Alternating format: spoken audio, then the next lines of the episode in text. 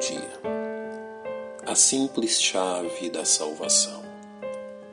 Que os homens fossem ávidos por Jesus Cristo com a mesma intensidade que se sacrificam pelas coisas terrenas e passageiras deste século.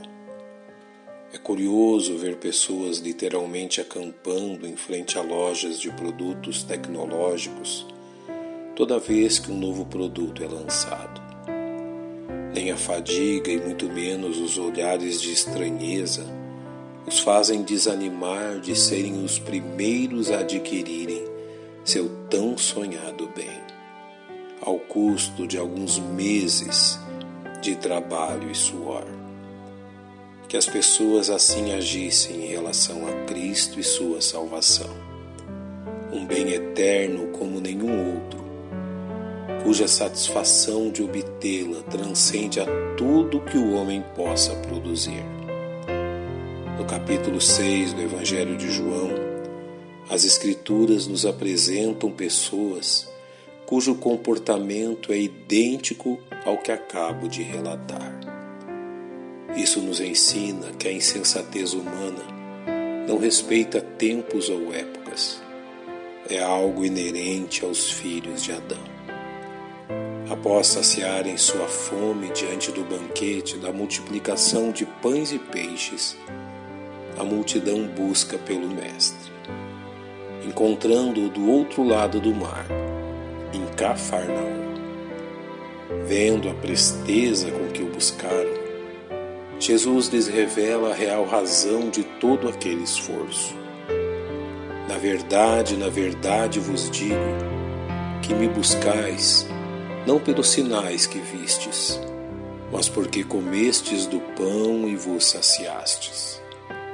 Os sinais que Jesus realizava deveriam despertar aquelas pessoas para a presença de Deus ali. Mas eles só se preocupavam com suas próprias necessidades físicas. A falta de interesse pelas coisas espirituais era seu grande pecado que os homens tivessem por Jesus Cristo o mesmo interesse que demonstram pelas coisas que perecem.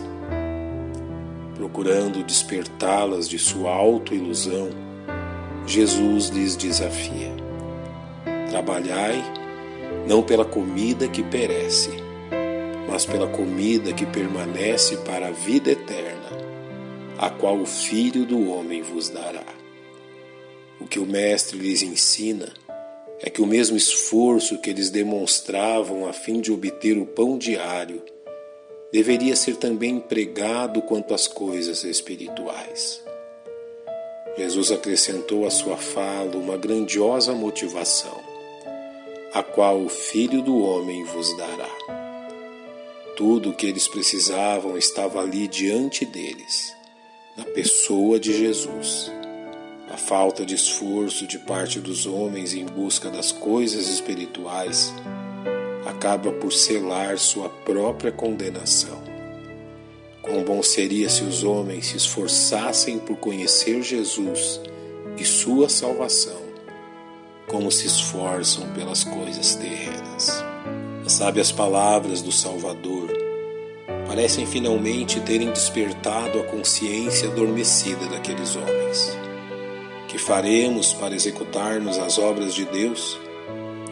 E mesmo assim eles acabam por tropeçar em seus vãos pensamentos, pois continuam a pensar unicamente em suas próprias ações.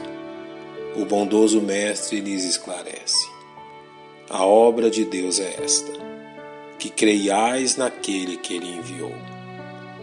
Que maravilhoso seria se todo homem compreendesse esta preciosa verdade não são as obras, é a obra, uma única, sem mérito, alcançada unicamente através do arrependimento dos pecados e baseada na graça de Deus.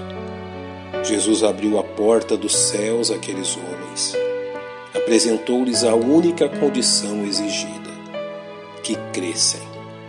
Quão tolas são as coisas que afastam os homens de Deus e os fazem errar o caminho para o céu. Quanta insensatez encontramos na alma humana, dando valor a coisas perecíveis, enquanto as eternas passam diante de seus olhos. Rejeitam o convite de amor, preferindo os manjares deste mundo. A porta da salvação só pode ser aberta por uma única chave: a fé.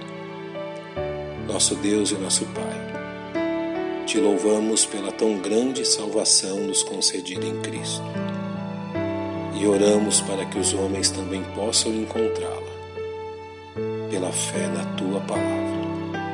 E é em nome dele que oramos.